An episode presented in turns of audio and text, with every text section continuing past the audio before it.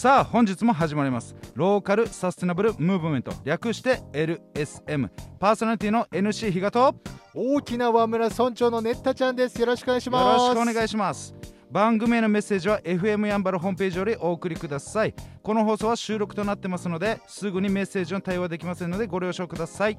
はいこの番組は NC 比嘉さんが質問状をお送りしましてですね返信していただいた方のみ出演できるラジオでございます質問の内容は人生の理念活動失敗談ターニングポイント。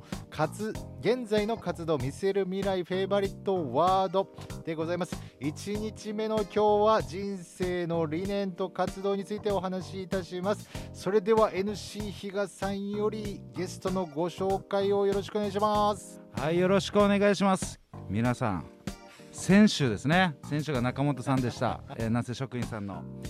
今日はですね某。はい。保険会社の超大物えバラエティーが生んだ怪物。そんなも成田達也さんよろしくお願いします。よろしくお願いします。成田です。こんなハードルの上げ方あります？全体的にハードルが高いですよね。はい何かね楽しんでもらえるようにはい頑張っていきたいなと思います。ね。本当に。あはい。本当にですね。この長野、はい。えー一文字簡単長っていうふうに、はい。まあそんな表現されるんですが、はい。えーものすごいですね。もう本当にもういろんな知識が面白くてですね。はい。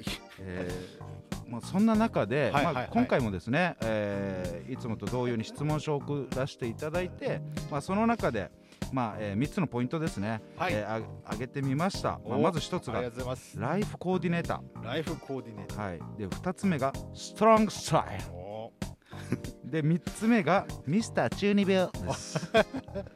でこの3つが本当にもう今週ですねーはい。だいぶ駆け足というかだいぶ濃密になってます。これできできますすかっげえ濃密です。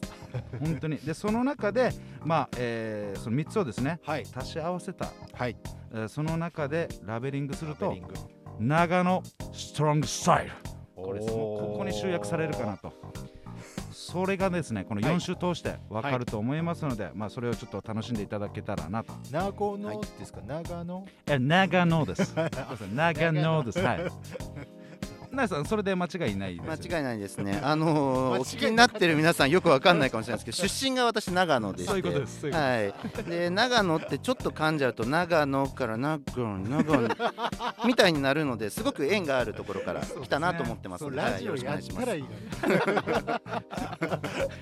本当ですね。はまあ、いそんな中でですね、はまあ、人生活の理念というところで、まあ、やらずに後悔するならやって後悔すべし、おまあ、そういったところがあ,、まあ、あるというところなので、まあ、この人生の、おまあ、理念であるうそういった後悔するのやって後悔すべしというところですね、はい。そのなんかそれを意識したようなエピソードとかってなんかあったりするんですか？成田さん。これですねおそらくですけど質問状の中で言ったらこの後を触れることになると思うんですけども、はい。やっぱり恋愛でですねあのやらずに後悔したということが非常に多くてですね あのやっぱりあのしっかりと決着をつけて、なえー次に行くべきだったなと。自分はまああのお気になってる皆さん見た目わかんないと思いますけど自分はもっとモテたんじゃないかなと。小田切城って言われますよね。はいうん本当に長野の小田切城と言われて生きてきたんですけども、ね。もっとモテたんじゃないかなっていうそのチャレンジすべきところでチャレンジしてこなかったという後悔がやっぱりあるので、そういうことなんですね。はいそういうことですね。はい。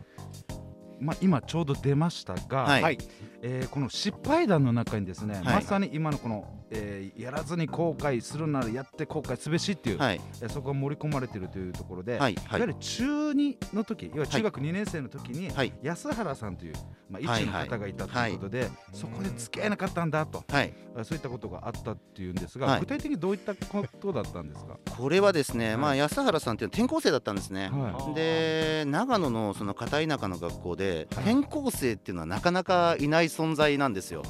でい、やっぱりその広いんじゃ転校をしてくるとい。いうことだけで、もうそのなんでしょうラブコメで言ったらもう アイドルになるんですよ。で私はその安原ふみちゃんがまはい。あ来た瞬間にあフルネーム言っちゃいましたね。安原さんが来た時にですねあすみません。フルネームはですねあの検索していただけると本人がどこにいるかわかるかもしれないんでよろしくお願いします。あの安原さんがですまだねムラムラしてるんですか、は安原さんがあの転校してきてでまあそれからやっぱりちょっと気になっててですね、はいでまあその後席替えとかで近くなったりしてまあ友達の関係ではあったんですけど、はい。はい。まあきっかけがやっぱりイベントがやっぱり学生時代つきものですから、あの登山合宿というものがですね、長野の学校ありまして、へえー白馬村というところがございます。はい。でそのですね、えー、麓にですね旅館の名前今でも覚えてます。マルキン旅館というところに宿泊するというイベントがあったんですけど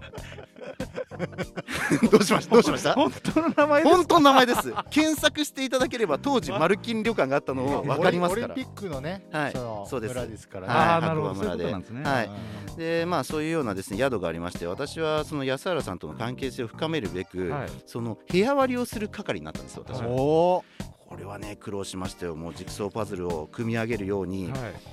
人数を1人ずつちょっとずつずらしてってですね、はい。なんと空いた部屋を1つ作ったんです。通常この人数だったらこの部屋数ですよねって言われたものをちょっとずつずらしていって、はい。で1部屋空き部屋を作ったんですよ。でまあそのイベントを生かして、安原さんをですねその空いてる部屋はい。にちょっと行こうぜとはい。いうことで私はですねあの連れ出すことに成功を。はい。中二で？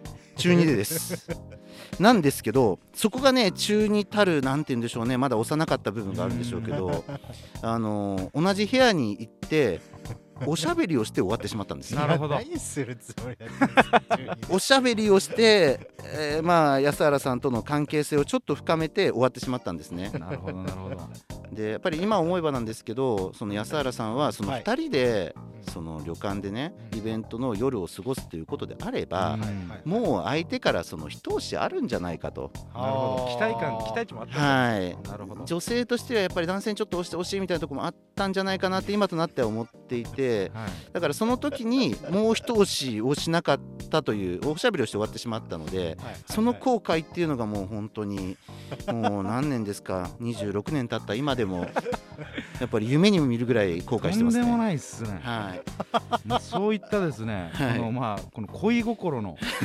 恋ってやつなんですがはい、まあそんな中ではい。まあえっと梶川忠彦さん。はい、まあ彼から学んだえーことがすごい大きいんだとはいい、はい、うことではい、えーどういった感じのことだったんですか？これですね、これもあのモテにちょっとつながるんですけど、はい。私あの中学までですね、はい。